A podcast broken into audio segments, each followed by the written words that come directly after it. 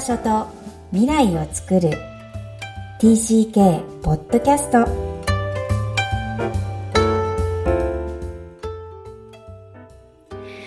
皆さんこんにちは。TCK ホームインタビューの時間です。今日のお客様は小林健チャールズさんです。改めましてこんにちは。こんにちは。よろしくお願いします。はい。この TCK ホームインタビュー、えー、幼少期、児童期、思春期に海外で過ごされた皆様にいらしていただいて自分の反省を語っていただいております。今日はですね、嬉しい初めての男性のハーフのお客様です。えー、ぜひご自身の自己紹介からお願いいたします。はい、えー、っと、本日はお招きいただいてありがとうございます。えー、小林健チャールズと申します。えっ、と、今、今ご紹介にありました通りにハーフでして、えー、日本とメキシコのハーフですね。うん、はい。で、まあ、ミドルネームも、あの、まあ、チャールズというのがついてるんですけども、これはまあ、ご両親が選んでくださいまして、えっ、と、はい、あのー、ちょうどその時、あの、なんて言うんでしょう、チャールズ皇太子ですかね。が出てきた時くらいとかで、で、あと母親がすごくチャールズ・チャップリンが好きだったので、あの、喜劇王ですね。はいはい。はい。で、まあちょっとユーモアのある。で、なおかつちょっとまあこう上品な、人になってほしいっていう意味合いで多分つけてくれたのかなっていうのはありますね。はい。あの、はい、メールをいただいたときに、ちゃんと小林健チャールズって書いてあったから、はい、皆さんもこの文字を見てね、えー、ここを表記してるんだってすごくアイデンティティを感じるんですけど、はい、ご自身この名前についてこう思いとか、えー、あったら教えてください。思い、そうですね。あの、過去から遡ってとか、今とかですかね。やっぱり。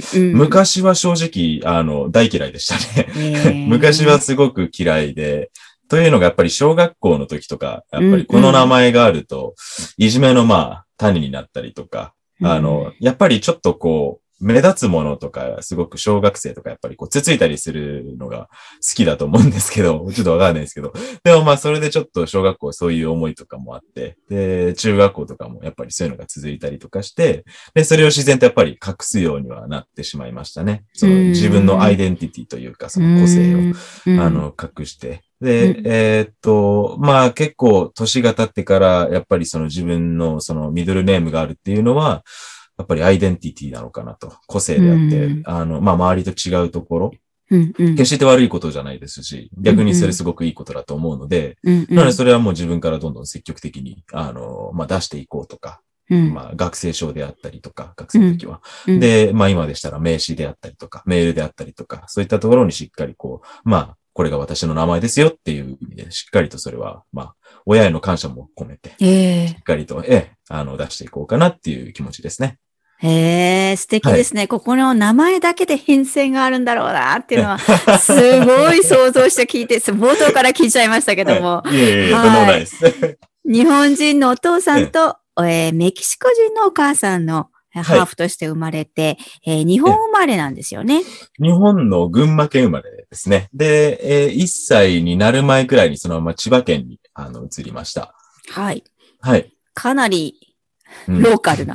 ローカルですね。群、なんで群馬だったんだろうっていうのもあるんですけど、で、うんうん、また千葉県もそうですね。まあちょっとローカルな感じになってるんですけど、まあ、東京寄りではあるんですかね、うんうんうんそうですね。うん。あんまり群馬の思い出はなのでないですね。本当に。あの、物心つく前だったので。なるほど。はい、そしてずっと日本なんですよね。小学校1年生まで。はい。小学校1年生まではずっと日本にいましたね。ちょくちょく、まあ、あのあの、母親の兄弟で、いとこであったりとかに、うん、まあ、会いに行くことはあったみたいなんですけども。うんうん。はい。っていうのはメキシコに、えー、夏休みに行ったりとか、えー、そういうことですね？ええそうですね。メキシコだったりとか、うん、あとはまあ、母親の、えー、っと、兄弟がアメリカに住んでる兄弟とかもいたので、あまあ、アメリカ行ったりとかもあったみたいですね。え、自分の記憶としてはありますか？その頃ちょくちょく行く自分って何だろうとか。ああ、あんまり考えたことないですけど、な、うん、なんだろうっていうか、なんて言うんでしょう。まあ、母親が普通に、その、まあ、アメリカのいとこ、あの、まあ、兄弟と、あといとこに会いに行くよっていうので、ああ、わかったってなって、で、夏休み本当に旅行に行くっていうような形で、そのいとこの家に、えー、っと、まあ、1ヶ月とかそれくらいですかね。だいたい長期休暇っていうと。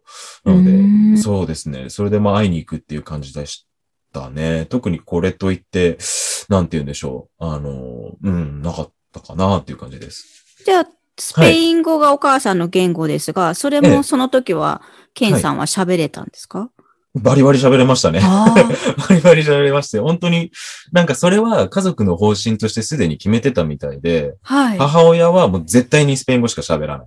父親は絶対に日本語しか使わない。家の中で。で、それのおかげか、もう本当にこう、物心がつく時にはもう、そういう使い分けっていうんですかね。母親と喋るときはスペイン語、父と喋るときは日本語。で、あ、ちなみに兄と喋るときは日本語です。ああ、そうなんだ。やっぱり日本にいるからね。はい、そうです、そうです。えー、はい。ただやっぱりこう、まあ、メキシコ人の友達であったりとか、いとことかを挟むときは、まあ、スペイン語でみんなでこう話したりとかっていうのは使い分けますね。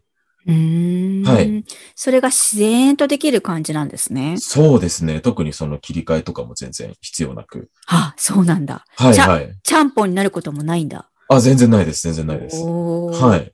これは海外で住まわしてる方が、特に気にしてるちゃんぽんになってしまうっていう現実と、どうやってやるんだろうって感じなんですが、すごいな、お父さんとお母さんが徹底してたのがよくわかります。大感謝ですね。ああ、なるほど。はい。そして小学校2年生から移動されるんですよね。そうですね。まあ、1年生の半ばか終わりくらいのタイミングですかね。で、はい、まあ、えっと、まあ、2年生になる頃にはメキシコに、えっと、住んでましたね。メキシコの、確かグアダラハラっていうところなんですけど、うん。はい。どんなとこですか？あーと、あんまり綺麗じゃなかったです。特にそういう こんな言い方するのもちょっと、あの、母の故郷に失礼なんですけど。はい。でもまあ、ちょっと観光地とかっていうところでも別になかったので。へはい。本当にすごく、すごくメキシコのローカルっていうおいいじゃないですか。本当のメキシコがわかるんだ、うん、そうですね。いいところも悪いところもっていう感じで。で、行って、で、そうですね。メキシコではまあ、そうですね。現地の学校に通ってましたね。うん。はい。そこでは、じゃあ、スペイン語だ。そこでは、そうですね。現地の学校では、えっ、ー、と、スペイン語オンリーっていうような感じでしたね。じゃあ、当時、小学校1年の終わりかな、ええ、?2 年生に入った時の記憶は困ったこととかはありませんでしたか、はいあもう全然なかったですね。本当に母親とやっぱり常にスペイン語でこう話してたのもあったので、あ、でも一回、そのメキシコの学校入った時に、アクセントっていうんですかね、発音がちょっとだけおかしいよって言って、でもなんかそういったきつくじゃないですけど、こう言うといいよみたいな感じで友達、向こうでできた友達からは言われたことはありましたね。うんうん、そうですね。なので、あ、なるほど、なるほどっていうなって、いう感じですね。多分まあ、なんて言うんでしょう。あの、えー、っと、日本人の方って英語でちょっと話すときアクセントあったりとかするじゃないですか。はい。多分それと同じで、僕がスペイン語を話すとちょっと日本語のアクセント入っちゃってるかもしれないです。もしかしたらですけど。うん。多分その感覚なのかなっていう。うんうんうん。まあ、えー、スペイン語喋る人たちってみんな愉快だから、そうですね。本当にね、おおらかだから許されるんですよね。えー、許されますね。ねその陽気さとか、おおらかさっていうのはすごく、はい、そうですね。はい。えー、なるほど。え、これさっきお聞きしたら、お父様と一緒に行ったんじゃなくて、お母さんとお兄ちゃんと3人だけで。はい。はい。そうですね。これはいろんな、こう、メキシコも知るために行かれたと聞きましたが。あ、そうですね。すごい選択ですよね。そうですね。やっぱり、あの、なんて言うんでしょう。まあ、父も、ずっとこう、まあ、昔からすごく世界に目を向けているような方だったので、それで、まあ、実際に自分の子供にもやっぱり海外にもっと目を向けてほしいっていうことで、まあ、多分最初のスタート地点じゃないですけど、それでまあ、母の故郷のそのメキシコに、じゃあ、行っておいでっていうような。で、自分はこっちで仕事してるからっていうようなことで、まあ、すごく昔からさ、あの、なんて言うんでしょう、サポートしてくれる人でしたね。うん、で、それで、まあ僕と兄と母、三人でこうメキシコに行ってで、父が、あの、まあ日本からちょっとこう、まあ応援してくれるっていうような感じでしたね。うん。うん。じゃあ日本ではスペイン語しか喋らないお母さんですが、はい、メキシコに行ったらどうなるんですか？メキシコに行ったらもうバリバリでしたね。バリバリっていうのもあれですけど じゃあさ、日本語を忘れちゃうと思うんですが、どうだったんですか？あと、どうだったかな？スペイン語。うああ、でも確かに、あの、戻ってきてから、ちょっとまあ先の話なんですけど、その戻っ、日本に戻ってきてからは、やっぱりちょっと苦労してたので、日本語を勉強しにどこか通ってましたね、塾のようなところは。そうなんですか。一時期通って、なんか漢字の練習とか、読み書きとか、そういうのは、うんうんまたやり直してましたね。で、僕もたまにその、あの、小学校って漢字ドリルとか、うん国語の教科書とかいろいろとあるんですけど、それ一緒に読んだりとかした思い出ありますね。はい。え、じゃあメキシコでは補修校には行かれなかったってことですか？あ、補修校も行きましたね。だけど、と、はい忘。れちゃうんだ。あ、えーっと、あ、ごめんなさい。母親は補修校は行かなかったんですよね。うんうん。で、僕が、えーっと、補修校行ってたっていう感じですよね。うんう。うんんあ、ってことは日本語はメキシコでも勉強してたってことですね？えーっと、あ、僕がですね、そうです、そうです。そうですあの、勉強しました、勉強しました。はい。お母さんが忘れちゃったってことですね？そうです、そうです。ああ、なるほど。ごめんなさい、ごめんなさい。うん、うん、うん。え、じゃあ、自分は、じゃあ戻ってきた時は大丈夫だった？僕結構大丈夫でしたね。やはり兄もいたので、うん兄とは日本語で話しててっていう感じだったので、そうなんですよ。なので、あのーうん、特に忘れちゃったとかっていうのはあんまりその時はなかったですね。うんん。スペイン語ブラッシュアップして帰ってきたって感じですね。なんかお聞きしてるとね、語学で困ってる感じが全くしないんですけど、はい、はい。うーん、そういうことじゃないんですね、海外移動が。そうですね。全然、その時やっぱり母親のおかげもあってか、なかったですし、うん、そうですね。あと、やっぱりメキシコの人ってすごくおおらかなので、で、結構日本人の方ってこう、失敗とかすごく恐れる、うん、あの、傾向にあると思うんですけど、僕も、は。まあそういったところは、あの、一時期あったんですけど、ただやっぱりその、メキシコのそういった人の国民性っていうんですかね、やっぱりおおらかで間違えても、うん、どういうことみたいな感じだったりとか、で、自分もだからそうなれますし、うんあの、いわけがわからなかったりとか、意味がわからなかったら、え、それってどういう意味っていうふうに聞ける環境だったので、うんうん。特にそういうのは苦労した記憶はないですね。うーん。はい。じゃあ、楽しい、楽しいメキシコだったんでしょうか？これ、なんで帰ってくるんでしょうか、あのー帰ってきた理由としては、あの、結構楽しい思い出でいっぱいだったはずなんですけど、なんか、聞くところによると、僕がダダこねて、日本に、日本の友達に会いたいってちょっとダダこねて帰ってきちゃったらしいですね。あれ、おかしいな。なんかいろんなかしいですよね。ね、話が合わないなってなってきたんですけど。僕もこれ本当なんか知らなくて、一回母親に聞いたんですよ。あの、はいこっちの日本の大学とかの時に、あの時ってなんで結局日本に帰ってきたの？って聞いたら、いや、あなたがダダこねたからでしょみたいな感じで。あ、そうなんだってなって、うんで、帰ってきちゃったんだよね、それでってなって。へえ。ああ、ごめんって感じでしたよね。じゃあね、お兄ちゃんも痛かったかもしれないんですよね、向こうに、ね。そうですね。うんんただまあ本当に、なんて言うんでしょう。まあ小学校2年生、3年生くらいだったので、うんううん。ん、そうですね。あんまり覚えてないですよね。そんなこと言ってたんだと思って。じゃあ、帰りたかった、憧れの日本に帰ってきてどうでした、はい。憧れの日本に帰ってきて、やっぱめちゃくちゃ、あの、日本食がメキシコ全然なかったんですよ、やっぱり。その当時、当今時わかんないですけど、うん。当時本当にその日系スーパーとかもないですし、ななの、で、あの、さっきあの申し上げましたけど、あの、父が、あの、日本に、まあ、いたわけですね、仕事してで、仕送りみたいな形で箱に日本食、こう、ドカンって入れうんて、うん、送ってきてくわれてたんですよかるわかる。。それが、あの、長谷園のお茶漬けとわか、かるわかる。あの、味噌汁の、あの、なんかパックだったりとか、それがもうなんか宝石の山みたいに見えて、もう本当にもうありがたやって思いながら召し上がってましたね。へえ。はい。あれは本当に嬉しかったです。そのメキシコにいた時の。それが山のように食べれる日本だもんね。そうですね。やっぱり帰りたいってなっちゃったんでしょうね。うん。まあ、お父さんにも会いたかったのかな。あ、それもありますね。なんか一うん回だけ、あの、メキシコにまあちょっと仕事の合間休み取って、で、なんか4日間くらいですかね。それくらいちょっとに、あの、メキシコに来て会いには来てくれたんですけど、内緒で。それも嬉しかったですね。やっぱり、うん、寂しくなったっていうのもあって。うんうんうん。そうですね。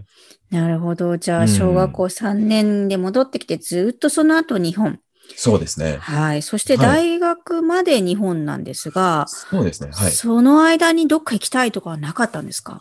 えーっと、その間に結構父親からやっぱりその、まあ、冒頭の方に言ったと思うんですけど、あの、もっとこう、海外に目を向けてほしいっていう気持ちがすごくあったので、まあ、アメリカはどうとか、えー、カナダはどうとか、ヨーロッパの方とかどうとかっていう話は結構してくれてたんですよね。結構準備とかもなんか、あの、してくれてたみたいで、うんうん、カナダだったりとかは、そうだったんですよ。でも、やっぱりちょっといろいろ考えて、えー、っと、大学、高校か、高校の時とか、僕話し合ったんですけど、いや、うーん、いいかなってなって、まあ日本に留まったっていう感じですね。大学くらいからでも、ちょっとこう、いろいろ勉強し始めたりとかして、ああ、もっとこう、やっぱ海外は行きたいなっていう気持ちにはなりましたね。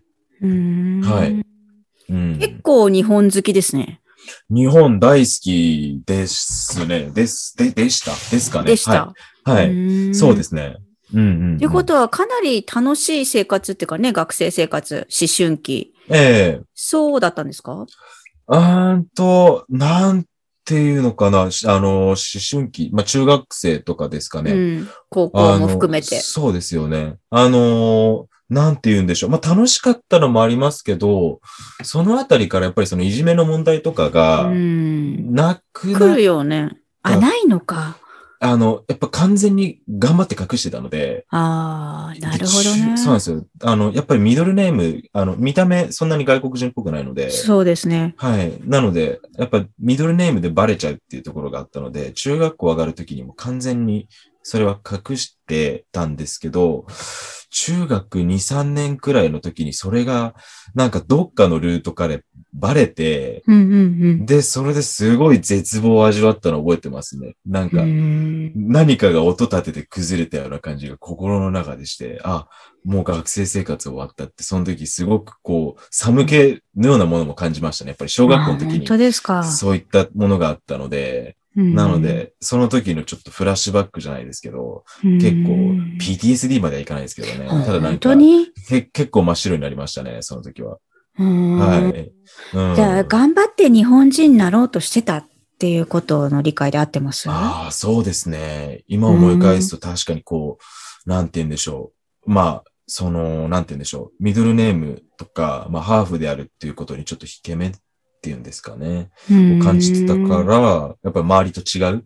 日本ってどうしてもこうみんなと一緒でこうみ、みんなが右向いたら右向くっていう感じだと思うんですけど、やっぱりそれにこう少しでもハマりたかったのかなっていうのは今思うとあるのかなって思いますね。うん、当時は。うんうんうん、はい。えー、そうすると大学ぐらいになると、まあ、はい、海外もいいかなって思えてることって、そこら辺でこう、ね、自分が、えー、折り合いがついてくる、ハーフっていうことだと思うんですけど、隠さなくていいと思えるようになった時期ってどれぐらいからですか？本当に、その、大学入って間もない頃に、その兄が、えっ、ー、と、アメリカに住んでたので、あの、まあ、初めて遊びに行って、で、まあ普通に自己紹介するときに、なんて言うんでしょう。やっぱり、あの、ミドルネームチャールズなんですけど、チャールズって言った方がすごく現地の人から覚えてもらいやすいので、それでみんなからこう、チャールズ、チャールズって呼ばれたりとかしてて、で、その時に、あ、やっぱりこの名前があるからこそみんなにこう、覚えてもらいやすいし、海外からだとこう、まあ、当たり、当たり前っていうんですかね。あの、普通に扱ってもらえるっていうところがあって、居心地もすごく良かったですし、そこで、なんて言うんでしょう、みんなからそういう風に呼ばれた時に、なんか、あ、全然この名前とか自分のそのアイデンティティ隠す必要はないんだなって、そこで初めて気づいて、で、逆にこう、なんて言うんでしょう、海外で活躍できるような、そういった、まあ、個性、特徴なんだなっていうところにも気づいて、そこはもう本当に結構こう、なんて言うんでしょう、変わった瞬間ですね。で、同時にやっぱりなんかその、まあそれのせいでいじめられて、で、まあ母親責めたりとかっていうこともありましたし。そうなんだ。なそこで、まあ改めて、あの、名前をつけてくれた親には、改めてちょっと面と向かって、とても感謝しましたね。うん。やっぱこういう名前があるから、ちょっと今があるのかなっていうことで、それはすごく感謝しましたね。あの、すごい。そうですね。大学の学生証も最初隠してたんですよ。うん、大学も？大学もそうです。隠してたんですけど、2年生くらい、それに気づいたときに、あの、それこそ、ああの教室なんて言うんでしたっけ？なんか学部室みたいな、なんかそういったところ行って、で、学生証渡してちょっと名前変えたいんですけどって言って、うんうんうん、どういうことですか？みたいな。そうだよね。なんかぶっ飛んだやつ来たぞ、みたいな感じで。住民票かこ戸籍かなんか持ってかないとね。はい、持ってって。持ってたんで、やっぱり。そうなんですよ。戸籍上、うん、あの、まあ、こういう名前なので、ちょっとまあ、先を見据えてちょっとしっかりとやっぱり学生証もこの名前にしたいって、あそういうことか、みたいな感じになって。はい。で、それで、あそうだったんですね、ってなって。で、それでまあ名前しっかりそれに変えてくれて、そこからもう何も恥ずかしいこともなく、こう、引け目もなく、友達に全然自己紹介でそういう風に名乗って、で、えー、またまたみたいにやっぱ言うんですよ、みんな。うん、そんなわけないじゃん、みたいな。学生証を見せると、あ、本当だ、みたいな感じになって、えー、っていう風なところはありましたね。で、かといってそれでもういじめられることとかも全くなかったですし、もちろん。結局なんか、本人の思い方次第なのかなって思って、なんか自分が、あ、この名前嫌だな、なんか隠したいなって思って、それがバレちゃって、その、みんなこう痛いとこう、なんか重箱の隅つつくみたいな感じでこうやるのかなって思ったんですけど、大学だとやっぱりその、どうだ俺この名前なんだぜみたいな感じで、ちょっと言い方あれですけど。いやいや、大事。はい。で、だから、あ、そうなんだってやっぱりみんなそういう感じになるんで、うんうんうん、だからそこに引け目はなかったんで、別にいじめの対象とかにはもちろんですけど、まあ、うんうん、ならなかったですね。うん。うん。そうですね。これなんかそう、はい、あっさりとサクッと話されていますが、ものすごい深い変遷が終わりだったって思うんですよね。すごい素敵なエピソード、ありがとうございます。いや、だって名前って本当に自分のアイデンティティの根源みたいなもので、そこと向き合うって本当に大変な作業だと思うんですよね。ある意味孤独だし。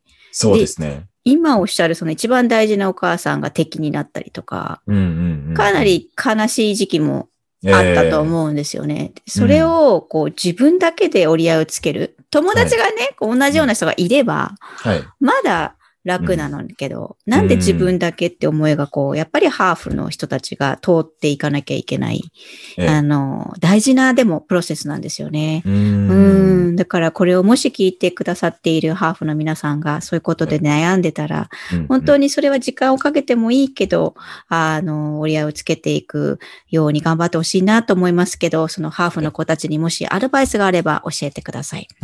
わかりました。そうですね。あのー、やっぱり、なんて言うんでしょう。まあ、そのハーフの方で、まあ、その名前とか、まあ、見た目とか、で、まあ、今いじめられちゃったりとかっていうのは、あ経験された方とか、今実際にしてる方とかもまあいらっしゃると思うんですけど、本当に、なんて言うんでしょう。あの、普通の人はやっぱり持ってない強みでもあると思うので、あの、まあ、個性ですよね、本当に。で、それに気づくのってやっぱりすごく時間のかかるプロセスだとは思うので、で、なんて言うんでしょう。まあ、周りの協力もあって僕はすごく、なんて言うんでしょう。そういったところに気づけたとか、あの、まあ、海外に行った時ですよね。うん、に気づいたこともあって、で、こう、そこの、まあ、変遷期をこう、うまく抜けられたのかなっていうのはあったと思うんですけど、まあ、でも、なんて言うんでしょう。あの、まあそれをしっかりとこう強みだと思って、自分の個性だと思って、それは全然前に出していいことだと思います。うん、あの、そうですね。あの、10人と色ってやっぱり言うと思うので。うんうん。うんうんうん。やっぱりみんな違ってみんな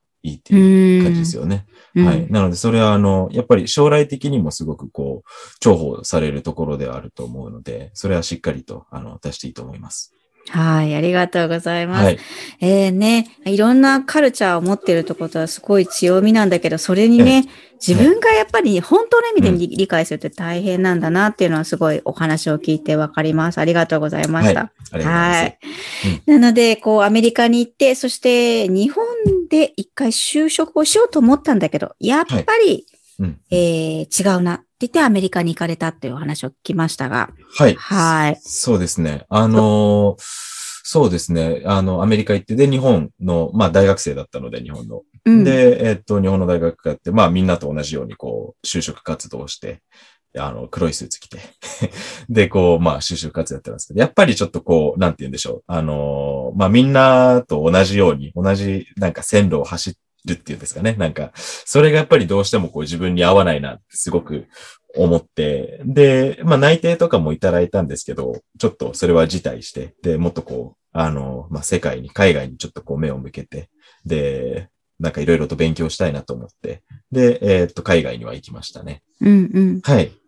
そして、こう、自分が開いていく感じなんですが、ええ、はい。それでも、うん、えー、日本に戻って今、就職されたのはどうしてですか、はい、あのー、そうですね。まあ、アメリカに行って、で、いろいろと勉強して、あの、その時は、結構、なんて言うんでしょう。あのー、まあ、アメリカじゃなきゃ嫌だとか、っていう、ちょっとこう、日本じゃなくてアメリカで住みたい、アメリカで仕事したいとか、っていうのはすごく思ってたんですけど、あの、トータルで3年間くらい向こうにいたんですね。で、その3年間いる間で、なんて言うんでしょう。あの、アメリカじゃなくてもいいし、日本じゃなくてもいいやって思っても、どこでもなんか自分やっていけるな、これって思って、なんか、それはなんか自分で逆に境界線引くみたいで、それはすごく嫌だなって思ったので、なので、あの、アメリカじゃなくていいかなって思って、で、それで3年終わってから、一回日本に戻ってきて、っていう感じですね。そこでなんかこう、いろんなフィールドで活躍できるところ、なんか仕事とかやってみようかなって思ったっていう感じですね。なので、それでまあ、日本に戻ってきたっていう感じですね。なるほど。じゃあ、二者択一のどっちか、ウィッチじゃなくて、one of them で日本を選んだっていう感覚が全然違うんですね。過去とは。え、そうですね。かなり変わりましたね。うん、ええー、すごい素敵です。なんかずっとお聞きしてると、はい、ずっとなんか広がっているボーダレスになっていってる感じがしますけど、うんはい。えー、ご自身はどうですか？いや、もう本当におっしゃる通りで、もうすごくこう、ボーダレスな感じに、境界線のない感じには本当になってるなって思いますね。あの、結構考え方とかもやっぱりすごくオープンマインドになっていって、あの、なんかこう提案を受けて、いや、自分はできないからとかっていう、あの、ちょっとこう内向的なところ昔はあったと思うんですけど、今はこうなんか何でもこう提案が来たら、とりあえず何事もチャレンジっていう、これ結構自分のモットーにもしてるんですけど、あの、まあ、失敗しても、なんかこう、なんて言うんでしょう。それが、まあ、今までやったことないことでも、あとりあえず何事もこうチャレンジしてみることが大事なのかなって思って、そこから何かこう新しいものが見えたりとか、自分の可能性が広がったりとかするのかなっていう気持ちはすごくあるので、結構そういう、あの、ところはやっぱり感じますね。うん、すごく力強い。はい、こう、自分の名前を隠した人とは思えない、ええ、本当に素敵なナイスガイなんですが、ありがとうございます。お話を聞きたいです。はい。はい、では、そろそろ、はい、えー、ケンさんにも最後の質問をさせてください。Where's your home? あの、この質問僕すごく考えたんですよ。すごく考えて、なんかいいこと言えないかなって思ってたんですけど、あの、まあ、さっきのちょっとボーダレスなところにちょっとま、かかってくると思うんですけど、あの、まあ、この地球かなって この世界かなって、はい、思って、あの、ありがとうございます、その反応。いや、結局、昔、日本がいいとか、日本じゃなきゃ嫌だ。で、次、アメリカじゃなきゃ嫌だって。で、その、まあ、日本、アメリカ、で、メキシコ行ったりとか、あと、まあ、いろいろ行ったんですけど、あの、場所に囚われちゃいけないなって思って、やっぱ自分自身そういった、まあ、チャールズっていう、あの、ミドルネームいただいて、で、せっかくこう、どこでも活躍できるような、そういった自分の個性であったりとか、あの、まあ、語学であったりとか、それは活かさなきゃもったいないなって思うので、まあ、自分の家はどこなのかなって聞かれたら、まあ、これから見つけるのかなって、っていうかもうこの世界なのかな。どこでもやっていける自信はあるんで。はい。なので、まあ、それが僕の答えですかね。はい。素敵すぎて何の言葉もないや。ありがとうございます。いやいや、とんでもないです。なんか急に恥ずかしくなってきちゃった。いや、これ流れますけど。はい、はい、楽しみです、はい。はい。これからもどこでも行っていくと思うんですけど、はい、またどんどん開拓して、もっともっとさらにボーダレスになっていってください。はい。ありがとうございます。今日のお客様、小林健チャールズさんでした。ありがとうございました。どうもありがとうございました。いかがだったでしょうか？本日は初めての男性ハーフのお客さん、小林健チャールさんのお話ですが、いつもは海外移動がもたらした影響をゲストの皆さんに聞いています。